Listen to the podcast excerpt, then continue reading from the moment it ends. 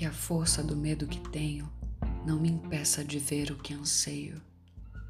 Que a morte de tudo em que acredito não me tape os ouvidos e a boca, pois metade de mim é o que eu grito, a outra metade é silêncio.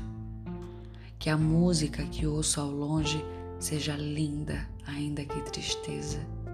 Que a mulher que amo seja para sempre amada, mesmo que distante, pois metade de mim é partida, a outra metade é saudade. Que as palavras que falo não sejam ouvidas como prece nem repetidas com fervor, apenas respeitadas como a única coisa que resta a um homem inundado de sentimentos. Pois metade de mim é o que ouço, a outra metade é. Que a minha vontade de ir embora se transforme na calma e paz que mereço.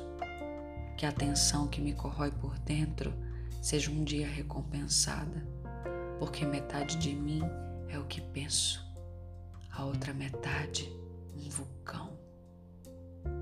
Que o medo da solidão se afaste e o convívio comigo mesmo se torne ao menos suportável.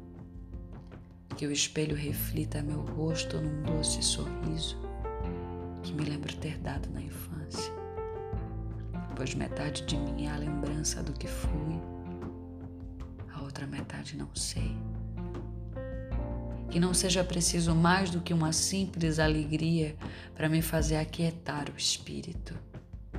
E que o seu silêncio me fale cada vez mais, pois metade de mim é abrigo, a outra metade é cansaço. Que a arte me aponte uma resposta, mesmo que ela mesma não saiba, e que ninguém a tente complicar pois é preciso simplicidade para fazê-la florescer. Pois metade de mim é plateia, a outra metade é canção. Que a minha loucura seja perdoada, pois metade de mim é amor e a outra metade.